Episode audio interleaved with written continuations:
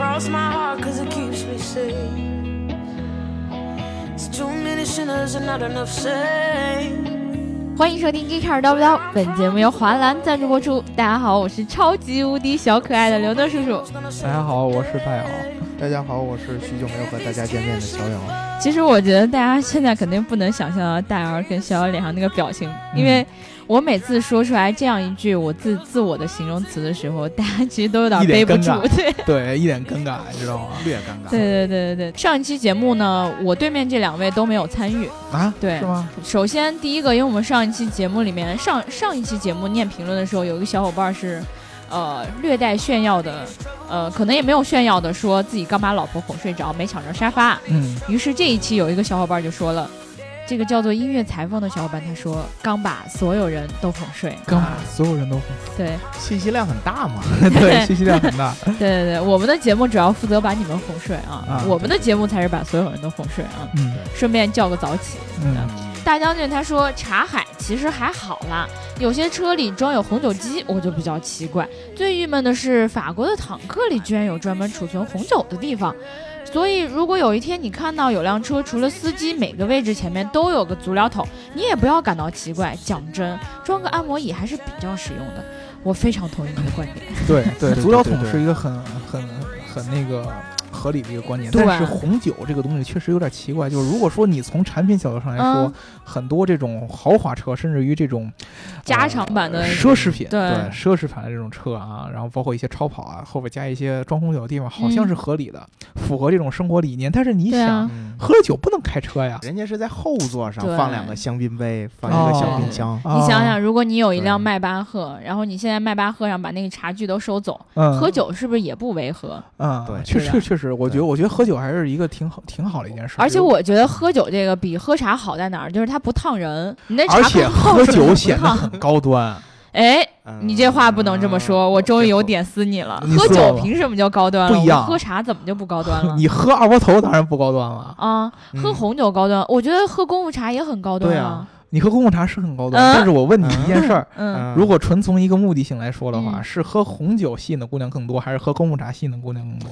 我觉得那看是吸引的哪种姑娘了。你说，吸引我这种姑娘得喝功夫茶，得喝功夫茶是吧？那太好了。你还是喝酒是吧？我还是喝酒。而且我觉得，嗯，后座放茶呀，放这些饮品啊，嗯嗯，很多时候作用也不一定为了撩姑娘，对不对？对，主要是为了撩男人。是撩男人，对吧？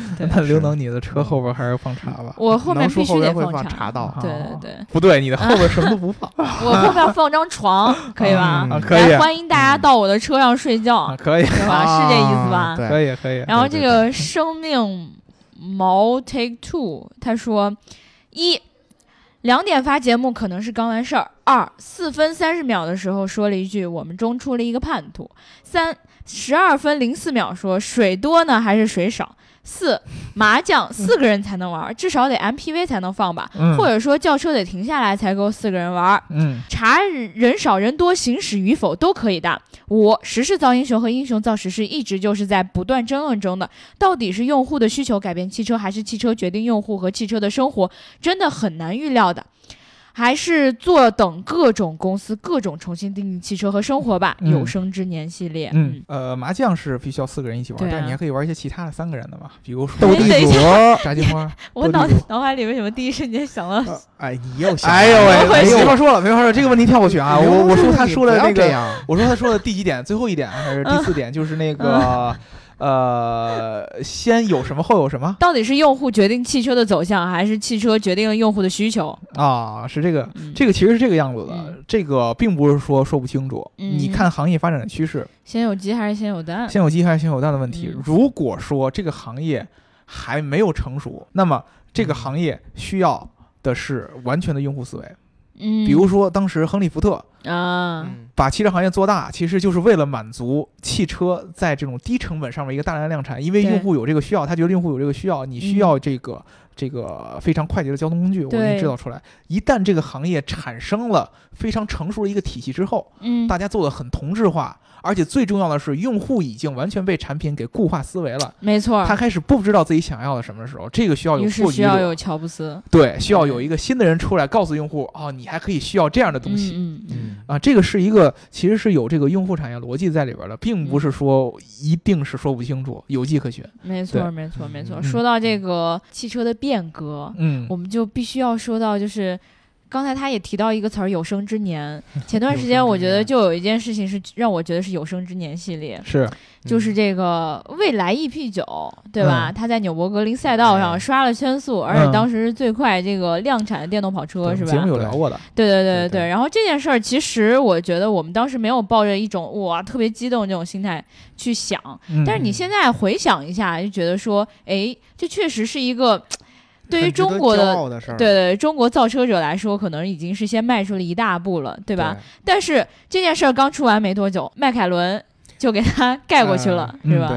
然后，但是其实我们今天想说的，并不是这两辆车中的任何一个，也并不是纽博格林，对，也不是纽博格林。嗯，对对对。其实我觉得一提到这个电动超跑，大家还能想到另外一个车，嗯，叫做 Remark。可能很多小伙伴知道这个车，还是因为前两天这 Hammond 在录制这个新的节目的时候，然后冲出了这个赛道，还不算是赛道，它是在路上，对。对对对，一下就飞出去了。这个事是一个非常非常惨痛的。一个事情，Richard Hammond 是一个非常非常渴望速度的一个人，这已经不是他第一次开车冲出去了。对，对他，他其实这个应该是三剑客当中岁数最小的，对，所以说一般就尤其可能早期 Top Gear 早期还好。就三个人相对来说年龄都比较小，对对对。但是后期你知道大猩猩和本来大猩猩已经现看起来像是大叔了，而且就不是大大爷了，已经。对对对，就是大爷这个大爷了，已经。对他已经是大爷了，就是他他本来他生活习惯就不好，又抽烟喝酒什么的，肚子感觉还那。对对对，他他他他他又腰又有毛病什么的，他又不爱锻炼，对吧？反正他身体就不太好。然后呢，现在这个岁数再去开这些特别特别强这种超跑，他可能身体就吃不消。嗯。对。所以说，经常是让鼹鼠去开一些特别极限的这些车。但是鼹鼠呢，就是老，就是也也不能说老出事故，就是比较亢奋。他这个人，对，就之前如果看 Top Gear，就是经常大猩猩和那个船长就膈应他说这个他开车老撞。对吧？对啊，就他出了好多事故。对，在这个 Remark 之前，他有另外一次特别著名的事故，应该是在第九季还是第八季的时候，差不多就是你说零六年那个？对对。然后他当时开那个由一个喷气发动机驱动那辆车，最后刹车要用降落伞的那个，就滑翔伞那个东西，减速伞来来减速那辆车，然后冲出轨道。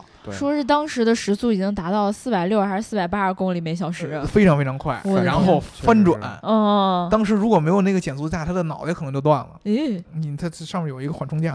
然后当时在医院里躺了特别长时间，好多人觉得他可能就瘫在过去了，对，就瘫在那儿，就不会死，就瘫在那儿了。但是后来就气气气就被救过来，然后说我没事儿。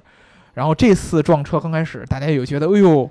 因为有上次那件事儿，感觉猫有九条命，差不多该用完了。对，就心里边 一紧，就就怎么回事儿？然后只因为只听说了，就是说他出了事故，然后进了呃那个医院。但是后来就是澄清了，他也发了一个视频，就是他人是没事儿了。嗯，对对对，就是膝盖腿断了。嗯，对。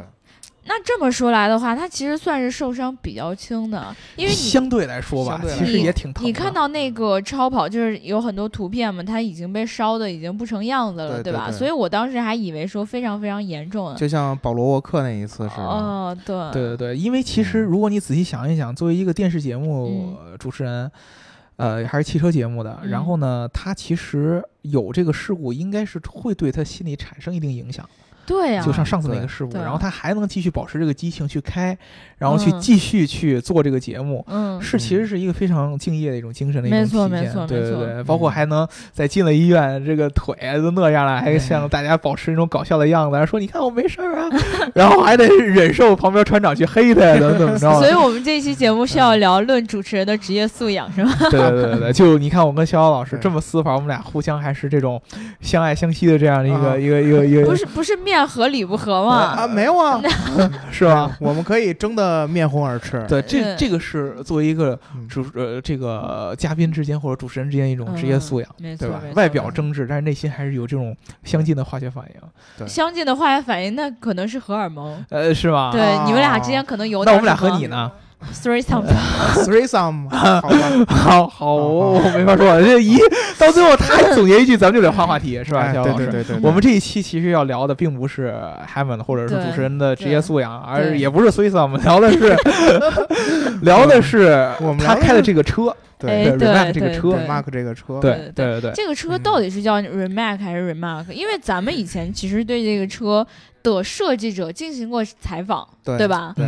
但是当时不是都 Remark 吗？对，当时这个事儿吧，应该可能可能比较可能比较怪我们，因为为什么呢？按咱们。正常来读这个单词的时候，尤其是后边这个 M A C 这三个单词，这三个字母，我们很自然的就说到了麦克。对对。但事实上呢，这个人他这个创始人是一个克罗地亚人。对。他呢叫马特·瑞马克，按当地的东欧的语言来翻译，斯拉夫语来说的话，嗯。他的发音就应该是马特·瑞马克，而我们如果要是尊重他一些的话，用他的名字 母语来叫，对，用人家的名字的话，就应该叫瑞马克。哦，那我们今天就纠正一下自己的发音，叫瑞马克啊。嗯，对，这家公司就像肖老师刚才说的，是一家克罗地亚的公司。对对对对，非常非常的新奇。我如果我们一般想起这个汽车工业。还想到美国呀，嗯，对呀，对呀，对呀，对呀日本啊，日本啊，然后还我就不说英国了，对吧？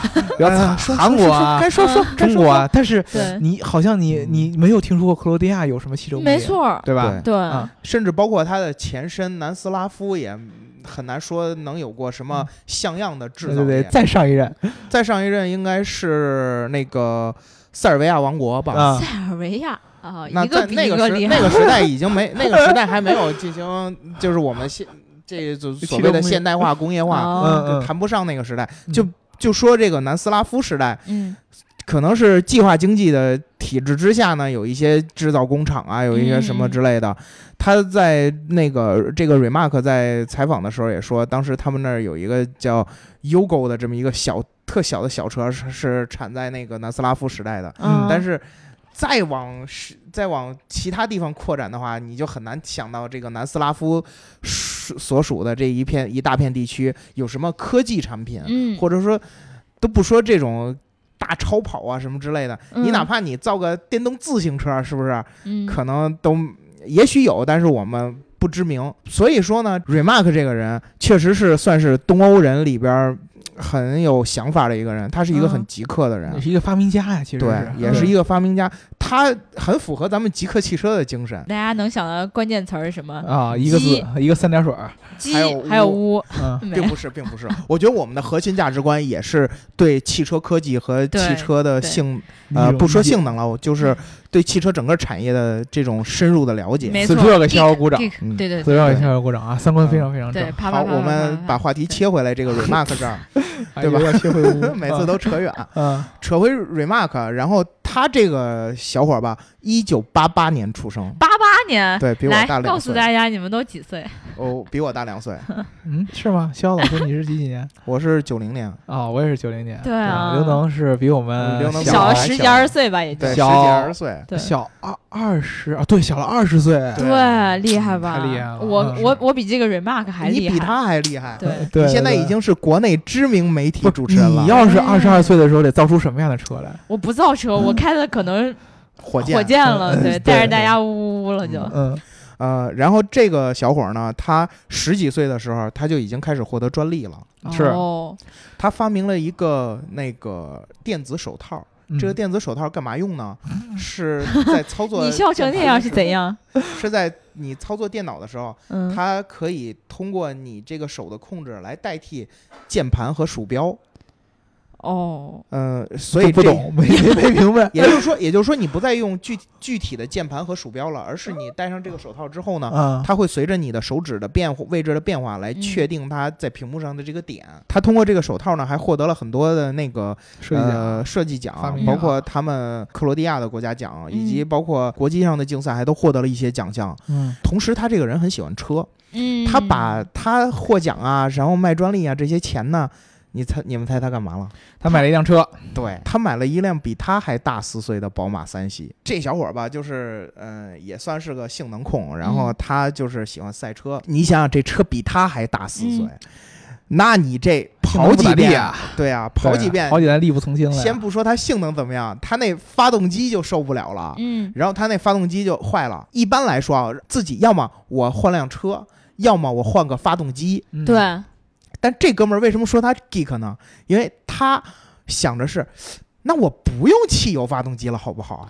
对，我直接给我这车套一电动发动机，它会变成什么？因为有一个特别重要的一个原因，嗯就是因为你知道这个尼古拉特斯拉是克罗地亚人，哦，呃，是后裔，对，嗯因为他是斯呃塞尔维亚意义的吧，应该算是，就当时还是塞尔维亚王国嘛，对嗯。对。吧？应该算是那个那个意思。然后呢，这个 Remark 作为一个发明家。嗯，嗯，啊，尼古拉特斯拉也是发明家，对。啊，他一直就是流着视同样的特斯拉为血还是怎样？很崇拜他，对，嗯他视特斯拉为偶像，对。嗯，啊，特斯拉发明的是什么呢？就是电机嘛，对。对吧？啊。所以啊，那可能是感觉克罗地亚这帮人是不是都好研究个电动的 那？向这个自己的偶像致敬啊！我必须得得得得这个啊，嗯，所以呢，他就一开始考虑着说，我给我这辆车直接装个电动机，嗯，让它去跑会怎样？我觉得自己的车库里，这就是他极客的地方，就是他不但去想，他还直接操作去来做一些自己做出来看一看。毕竟人家从小动手能力就比较强，，然后他就把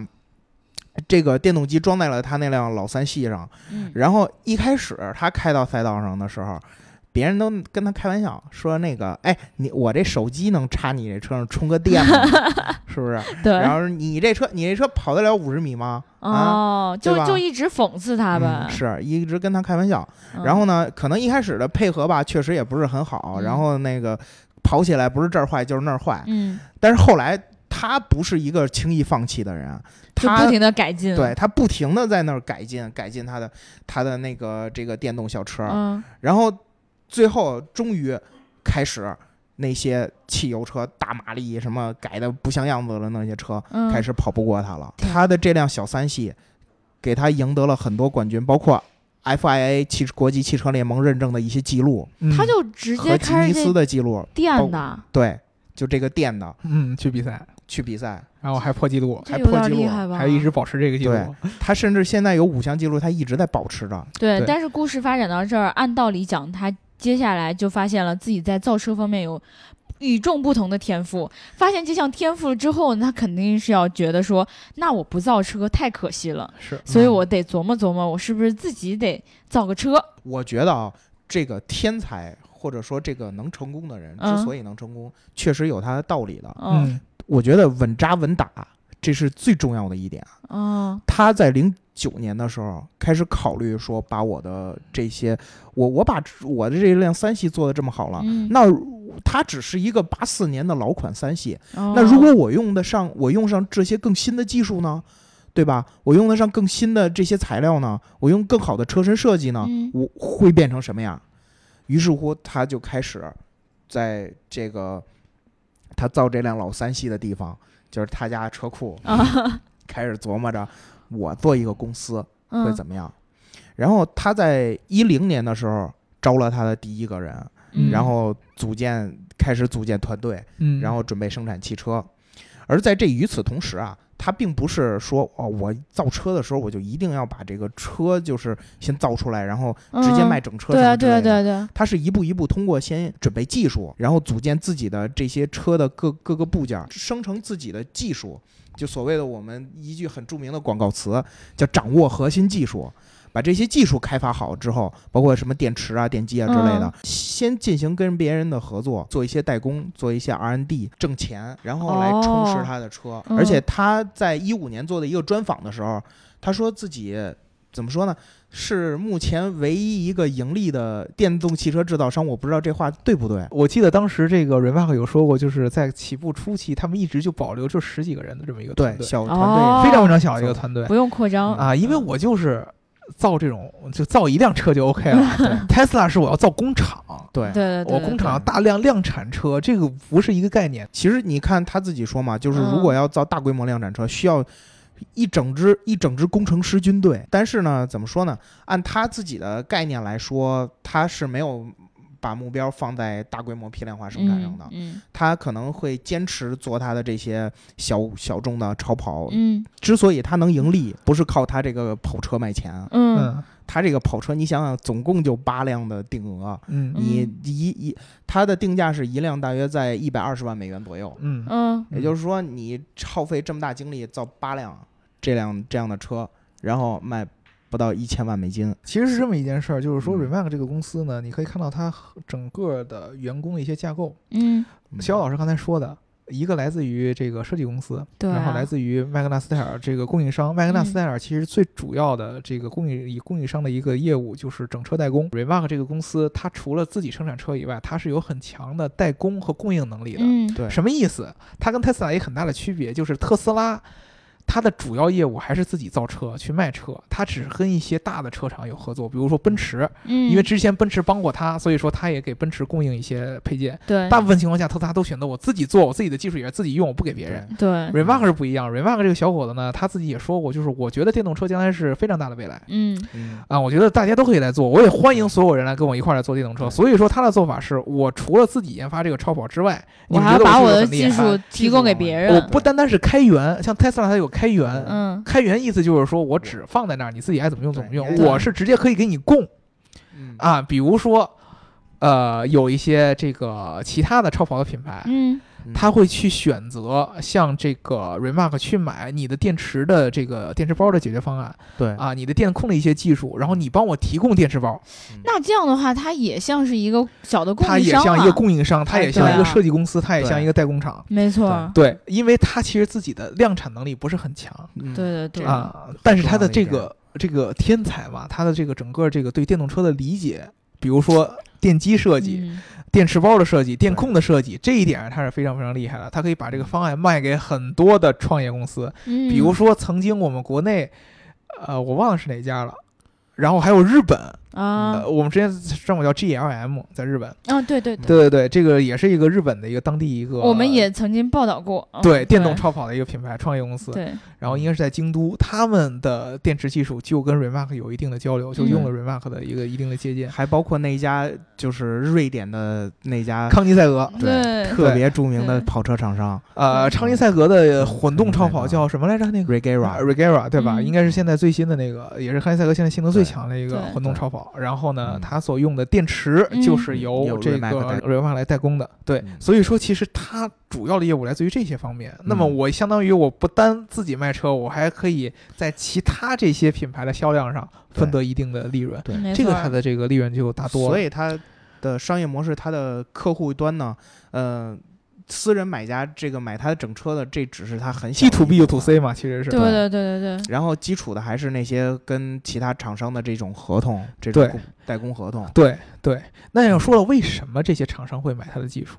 那因为它技术牛逼啊那，确实是因为它的这个现在造出来这个车证明的实力非常非常非常非常非常的非常非常强。对我我觉得有很多小伙伴知道它这个品牌，也是因为其实前段时间呃以前的新闻上嘛就出现过什么，对他跑过了零到四百是吧？对他跑过了这个拉法，九幺八跑918 918九幺八 Spider 还是还对，啊还是 Spider，然后还跑过什么特斯拉肯定是没问题的，特斯拉跑过？特斯拉没问题的。对嗯对对对，跑过威龙，对，当时好像他宣传，因为呃 Remark 这个 Concept One 这辆车刚开始嗯。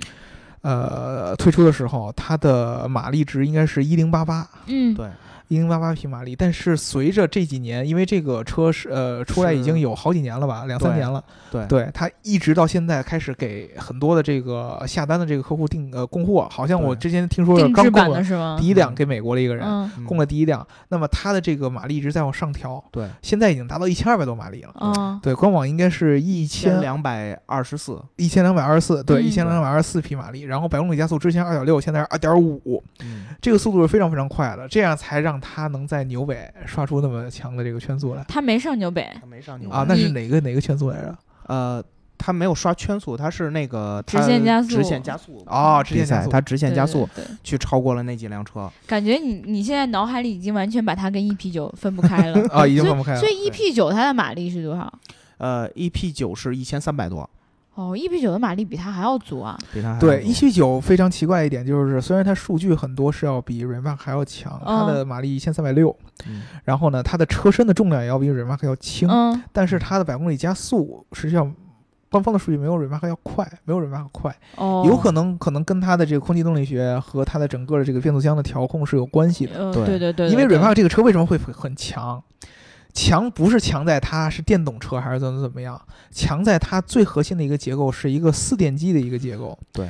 四个电机，什么概念？就是每一个轮子上一个电机，哦，独立有它自己轮毂电电机机是吗？独它不叫轮毂，轮毂电机，它是永磁电机。它是水冷永磁电机，水冷永磁哦电机，这个电机跟轮毂电机不一样，轮毂电机是直接装到轮子上，它是四个永四个永磁电机分别驱动一个轮子，啊，嗯那么每一个轮子是单独一个永磁电机，哦然后这个首先在动力上是非常非常强的，扭矩上也非常非常强，但是嗯最主要的，其实它在整个的这个操控上会有一个对整车架构的一个质的一个改变。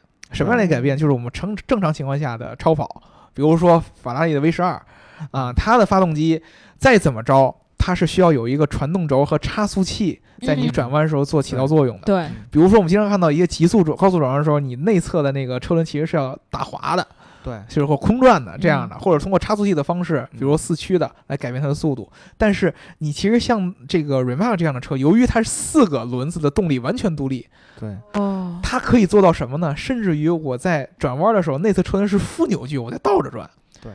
对，是这样相当于。起到了刹车的作用，起到刹车的作用，啊这个是非常非常可怕的。那么其实我可以说，其他的呃三个车轮都在加速，我的意思只有这个车轮是在减速，或者说在刹车的。嗯嗯嗯，对对，这样的这样的让它整个的这个操控是非常非常非常厉害的。对，在拐弯的时候，它最直观的就是减小了它的拐弯的半径，嗯对对，而且它的能量损失也会低一些。嗯对因为它本来它的这个变速箱，就搅燃油车来的话，电动车变速箱本来比燃油车要更加优化。那它作为一个电动车，我觉得最重要的不是还是续航啊、嗯什么极速啊之类这种，它续航里程到底能达到多少？三百三十公里。三百三十公里，对，感觉也不是特别厉害的样子呀。如果因为是这样的，因为嗯电动超跑它的加速是要耗电量非常非常大的。对，嗯，它其实也会有这个呃电力回收的这样的一个系统在里边儿。那么其实最重要的就是电力回收系统的优化和你平常驾驶怎么来取决。如果说你一直在激烈驾驶，你是肯定到不了这个数了，三百三嗯你也到不了。你像 EP 九，我记得纽北跑一圈就没电了，跑嗯呃不至于跑一圈没电，但是它放开跑十二分钟左右，呃对，就没电了嘛。嗯 EP 应该呃纽北跑了七分多嘛，对吧呃？六分五十四，呃四十五吗？对对对对，它第二圈肯定是跑不完的。对，嗯就是你嗯基本上你跑一圈多就就没电了。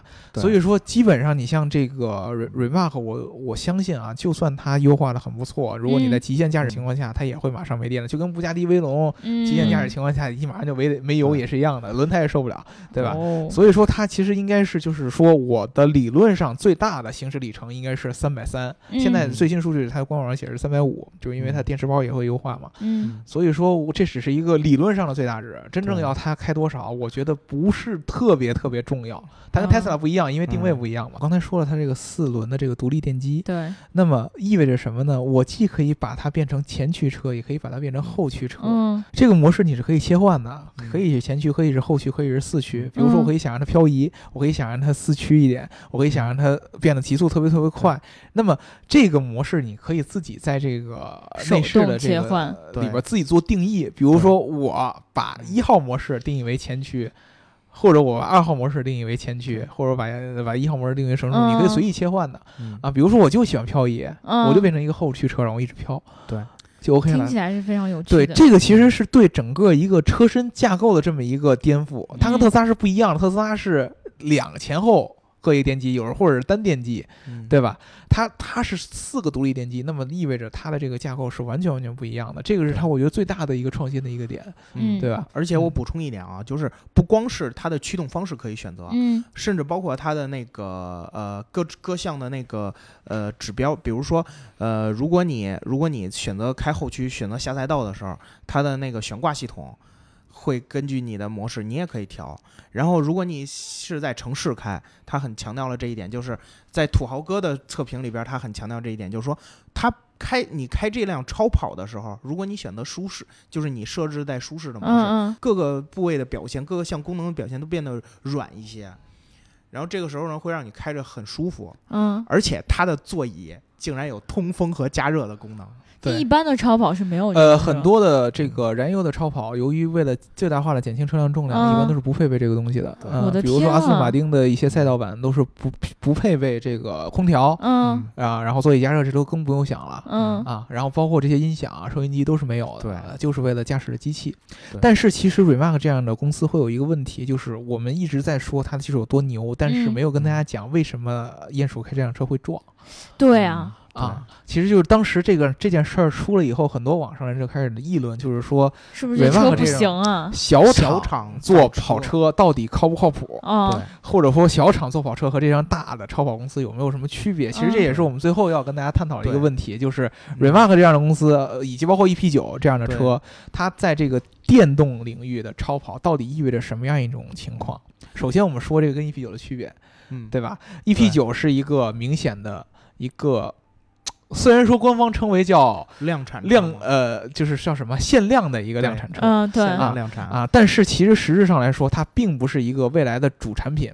嗯。啊，未来的主产品还是将来的大量量产的这种 SUV 车型，我们已经聊过叫 ES 对八，对对吧？EP 九更多的是为了体现它品牌的这种能力，对，包括向整个的期待它的投资人啊以及公众嗯。一个交代，这么一辆品牌的一辆嗯。象征品牌形象这么一辆车。所以说，其实 EP 九并不像是未来的核心产品，对，所以说它其实更像是一个标签儿。对。啊，它不去跑一些比如说跟拉法这些对标是没问题的，因为这也没什么意义。这个我觉得未来这个 EP 九更像是，比如说福特为了证明自己的实力呀、本田为了证明自己的实力啊，去造的那种高端的超跑，福特 GT，吧？对吧？福？特 GT 都也可以卖啊，福特 GT 也可以卖，但它也是限量的，很少的那种。就是一般人买不着，而且你想买它，你还得写申请书，对，而且申请书还你还得是盖个章儿，对，也不是说盖个章，你还得写，比 他所谓的很很深情，很对对对对情真意切。对嗯对，所以说呢，EP 九这个车呢，更多的是是一个呃标签或者说是一个品牌上的一个对对行为。对对对，所以就是为什么很多人还在乎这 EP 九这车怎么怎么着，你没必要去那么纠结它，它的不是它造出来就不是干这用的，对对吧？纠虽然它也没也不也不是用也买不起卖给你的，对它虽然它也四电机，对吧？嗯虽然它也有好多这种参数，虽然说确实实力也很强，但是它不是这个意思。而且你平时上路都没办法开，你纠结那么多也没什么用。对 Remark 不一样、哦 r e m a r k 应该算是现在行业当中纯电动最牛的一个超跑。对嗯这个超跑什么意思？那么它的真正意义跟康尼赛格、跟布加迪、跟呃拉法拉瑞，然后嗯跟九幺八 Spider 这样的嗯。神车和迈迈凯伦 P1 这样的神车嗯。是在一个 level 的，哦，只不过那些车很多有混动，嗯对吧？呃，要它它有很多是燃油车，而比肩呃好几大是神车，Remark 是纯电动的纯，电动，它也是需要卖车的。对。知道，他也是要卖车的。虽然这个车非常非常贵，卖不出嗯多少，但是他也要卖啊，对吧？对。我卖五辆也是卖，卖八辆他也是卖啊。而且他现在的定位就是，我以后生产的产品线全都是超跑。呃，对对，它人我没打算他就没打算就是我没想去往你跟你跟你未来在低端是，这 不是低端，不是不是低大众市场，嗯，是是大批量生产，怎么感觉你们俩就只去竞争？指着给我解释呢？我懂，我懂。因为啊对对对，因为他一看我话筒就歪了，对没有没有他，看你还紧张吗？我看他紧张吗？啊 紧张。害怕，对吧？对，我因为看你害怕。因为是这样，你像这个 Remax 自己有说，嗯他说呢，我们我们这个超跑就是富人的玩具，哎，对哎，富人的玩具你有各种各样的玩法，嗯因为嗯他其实有一个非常非常重要的观点，他觉得电动车才是超跑的未来。我并不是为了说要证明电动车怎么怎么着，因为说我就是喜欢超跑，但是我觉得超跑一定是会走到纯电动的。嗯，这个其实超出了很多这种传统的超跑粉丝的一个认知。对呀超跑粉，丝觉得，包括法拉利，对啊，法拉利曾经也说过，就是公开表明我们不会去生产纯电动跑车。死我我都不生产纯对，电动为什么呢？因为法拉利在这种怎么说呢？燃油车的超跑发动机已经做到极致了。对大家想到这种超跑发动机，都想到法拉利的 V 十二。对，然后听到它那个声儿都就高潮了对，这种声量，法拉利已经把自己的灵魂深深的刻在内燃内燃发动机上了。但是 Remark 就是完全相反的，他觉得超跑将来一定是电动的。为什么嗯？它本来这四电机是一方面，自由变化也是一方面，包括他自己说声音。你如果果他是说你看我 Remark 这个车，你仔细听的话，在车上是非常明显这种电流声，非常非常大。对我想要用电流声让你们高潮。对啊，对啊，虽然说不会像那种内燃机那么明显嗡嗡嗡那个声音，但是我们也有自己超电动超跑自己的灵魂，他想传达整个这个这个概念，他去跑跑赢这些混动的这些神车，跑赢这些布加迪这样的这种内燃的一个神车、嗯最快的车，也是为了证明这个点，就是电动超跑其实是最终的一个未来。嗯，对吧？很多人就说说电动超跑，呃，电动超跑是不符合这个赛车的一些灵魂。但是其实如果你你纯从工业上、性能上来看的话，嗯它其实有很多很多可操作的点。内燃机嗯根本就做不到这种四轮单独驱动的这样的一个架构，也做不到它的这种非常强的线性的这种加速，因为嗯你还有要有变速箱。对吧？像好像康尼赛德现在做的那个那个新的那个混动，它是内燃机混动，还没有变速箱，这又是技术突破。但是嗯其实真正未来还是会往电动机上走。对，对，嗯，确实是。对而且 Remark 呃 Remark 这个人他自己在他的那个演讲上也说过一次，就是说现在我们就是电动超跑的一个局限呢，不是局限在我们的动力系统啊、动力总成上，嗯而局限在于我们的电池上。嗯，是，我们的电池的这个效率并没有汽油车高。对这一点，他跟伊隆马斯的对观点是一样的。嗯之前好多人说，比如说氢氢燃料。嗯嗯嗯然后这个 Remark 跟伊隆马斯一样，都觉得氢燃料是只是一个炫技呃啊，不会有真正的量产意义，因为他觉得现在的电池是已经是最理想的一种解决方案，嗯只不过你现在电池的这个效率还没有和容量还不够。达对，啊，那么将来随着技术的发展，一定会让电动车的，比如说续航里程嗯啊，嗯更加更加的好，充电速度更加更加的快。更快，那么这这是电池的问题，对吧？对现在要要去，而且电池寿命也会更长，电池寿命也会更长。所以说这个一点它是非常非常坚信的。对除了这个之外，还有一点就是他对自动驾驶的这个观点，对对对对吧？自动驾驶其实是自动驾驶很多人在想，就是之前很多人说，嗯如果说你是一个赛车迷，嗯或者说我是一个老司机，我特别喜欢开车，嗯追求驾驶感受，那么自动驾驶其实对我们来说是一种打击。对，没有什么卵用的那种打击。嗯啊，对，就是我以后不用开车了，那我怎么去体验这种驾驶感？对啊，我我没有办法一遍一遍刷我自己的圈速，你只要帮我跑，我就没事儿了。嗯，对，这但是其对于很多人来说很难但想象。是其实这种这种话题呢，是完全不用担心的一件事儿。嗯，任何人，就是我同意小老师之前跟我说，就存在即合理，就是你有你的需求，肯定就有方法满足你的需求。对，可能将来大部分的人，比如说你像呃我跟刘能，我们嗯两个并不是那种特别特别享受开车的，因为对我就喜欢躺在后座。对，对尤其比如说在城市，我觉得在城市这种交通情况下，开车是一件挺痛苦痛苦的事儿。你要让我在这种大大宽宽广的那种路上去开，那肯定很爽，对，对吧？那这种情况下，自动驾驶肯定是需要。但是当我想去体验驾驶的时候，那么也肯定会有这样的车让我能够去开。就跟你现在想赛马还是能赛马对，一样嘛就跟我们。现在去赛马，你去想去骑马，虽然说马已经不是交通工具了，最对或者说也没有什么汗血宝马了，对啊，对啊，但是还有人喜欢看赛马，还有人喜欢看斗牛，还有人喜欢骑马，都有。但是你都能找到渠道去做这件事儿，对，将来也是一样的。那么，如果说你是关注于赛车的车迷，就是我动驾驶赛车，对，那么就还是很难想象啊。你不能想象的是，因为你你把自动驾驶东西想得太局限。嗯赛车真正，如果你去挖掘一个赛车赛事为什么会火，它其实会有很多很多的维度。首先，赛事是一个体育，嗯，体育最核心的是一种竞争的感觉，体育这种事情不是人跟人之间的竞争，是一种没有不是呀。是一种竞争的感觉。啊，人和人的竞争，你可以是各种各样的，只要人有参与。那为什么人跟阿尔法狗下棋的时候这么多人看呢？因为有人啊，你说要俩阿尔法狗在那下棋也，会有人看，比如说，我这么跟你说，百度研发一个人工智能和谷歌研发一个人工智能，俩人对着下棋，有没有人看呢？嗯，呃，我你背后还是人，下对下下下跳棋我看，对吧围棋我？最后看不懂。还是人。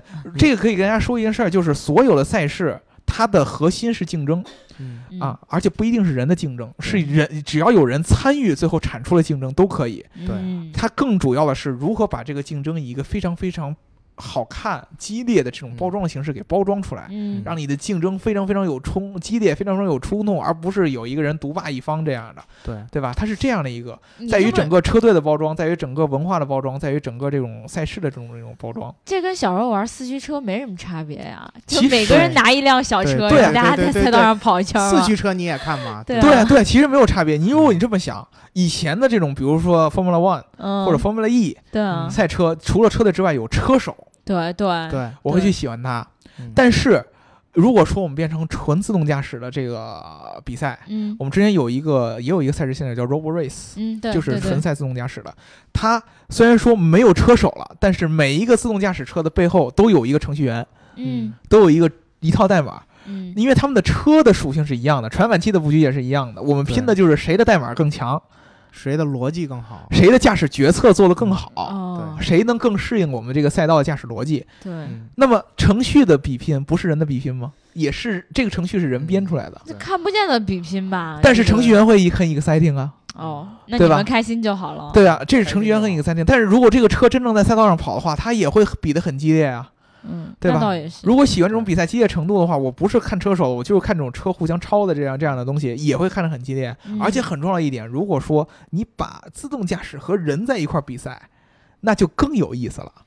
对，就像李世石和阿尔法狗，对对和阿尔法狗，对，比如说我是一辆电动超跑，自这个电动驾驶战队和人类战队。对啊，对对啊，这个这个超跑既有人人驾驶的模式，也有嗯自动驾驶的模式。我先让我自己跑一圈儿，然后我再让这个电脑自动驾驶跑一圈看着我们谁跑得快。对，这也是那个你最喜欢那个首席设计师小哥提出的概念，就是我我追求我的速度极限，但是呢，我可以通过我的赛车的自动驾驶来纠正我的一些驾驶错误，嗯甚至包括我可以。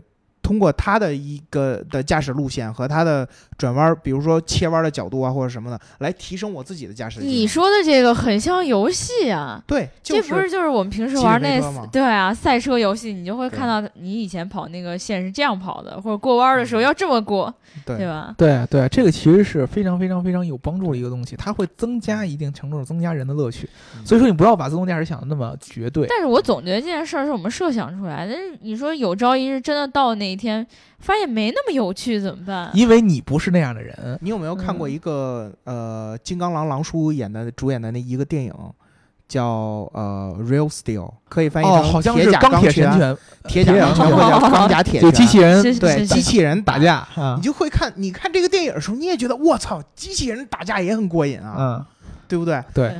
就是你看自动驾驶赛车也很过瘾啊，对啊，其实是这样的，这个只不过是一个介质的一个转变。嗯所以节目聊到最后，你们俩是要达成共识了，是吗？我们达成什么共识？我们俩最大的一个撕点呢，就是逍遥老师告诉我说，这个零到啊、直线加速嗯是有意义的。然后我跟他说，零到加呃直线加速呢有意义是取决于你是什么车上。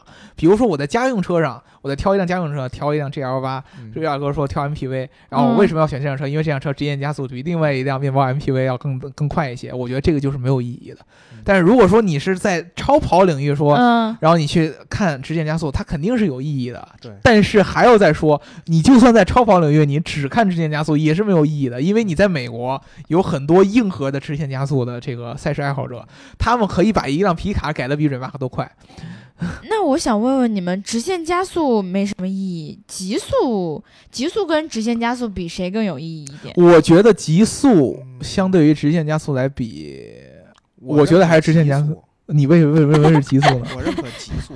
为什么？因为直线加速受到的限制条件太多了。嗯你比如说，我受场地限制，我受天气限制，我受轮胎限制，我受车手限制，我这个我每一次跑出来的圈速都不一样。嗯，但是极速这个东西，你可能比直线加速它开的，比如说他说那二点五秒更容易达到一些。好这个这个话题要留给大家去探讨。对啊就是我们从工程技术的角度来说啊，不是从什么营销啊、卖车呀、嗯或者是什么之类的角度来说，就是单从工程来说，我觉得就是比如说你爱玩车，你爱什么嗯车，你去你去探究一下它的极速，会比你跑零到一百，就是去抓它这个零到一百更容易实现，或者是更实际一些。就是你的这个车的性能来说，更容易看到一些。我是这样想的。苟住了一下，我就苟住了，行了行了，留留留留留给大家去解答吧。你们愿意撕逍遥老师就撕肖老师，反正我今天不撕了。我们今天在节目最后留给大家一个问题，就是到底你觉得这个百公里加速的数字比较重要呢，还是说这个一个汽车的极速这个数字比较重要？对于大家来说，到底哪一个看起来更能够评判一个车的好坏？嗯，对，我们今天就把这个话题留给大家。另外，我还想问，在你们心目中，到底是怎么去评价一辆车的好坏的？对对，这个我觉得这个话题有点太大了。对，我就想，但是每个人，对对对对对对对，其实其实更多的就是从这个话题延伸出去。对对对，你们到底认不认百公里加速？反正我是不太不太关心。好了，我们今天这一期节目呢就聊到这儿了。如果大家对于 Remark Remark 这个车有什么深入的了解，记得大家在评论里面要告诉我们。另外，你有什么疑问呢？也欢迎大家在这个各种渠道找到我们之后向我们开炮，好不好？然后听节目的要记得点赞、打赏和评论，点赞、打赏和评论，点赞、打赏和转发。然后呢，如果你想要加我们粉丝群，记得在后台留下你的微信号。然后我们的所有的节目的歌单都在云音乐能够找得到。然后大家如果感兴趣的话，可以去搜一下。然后今天这一期节目呢，就聊到这了，大家拜拜喽！拜拜拜拜拜拜。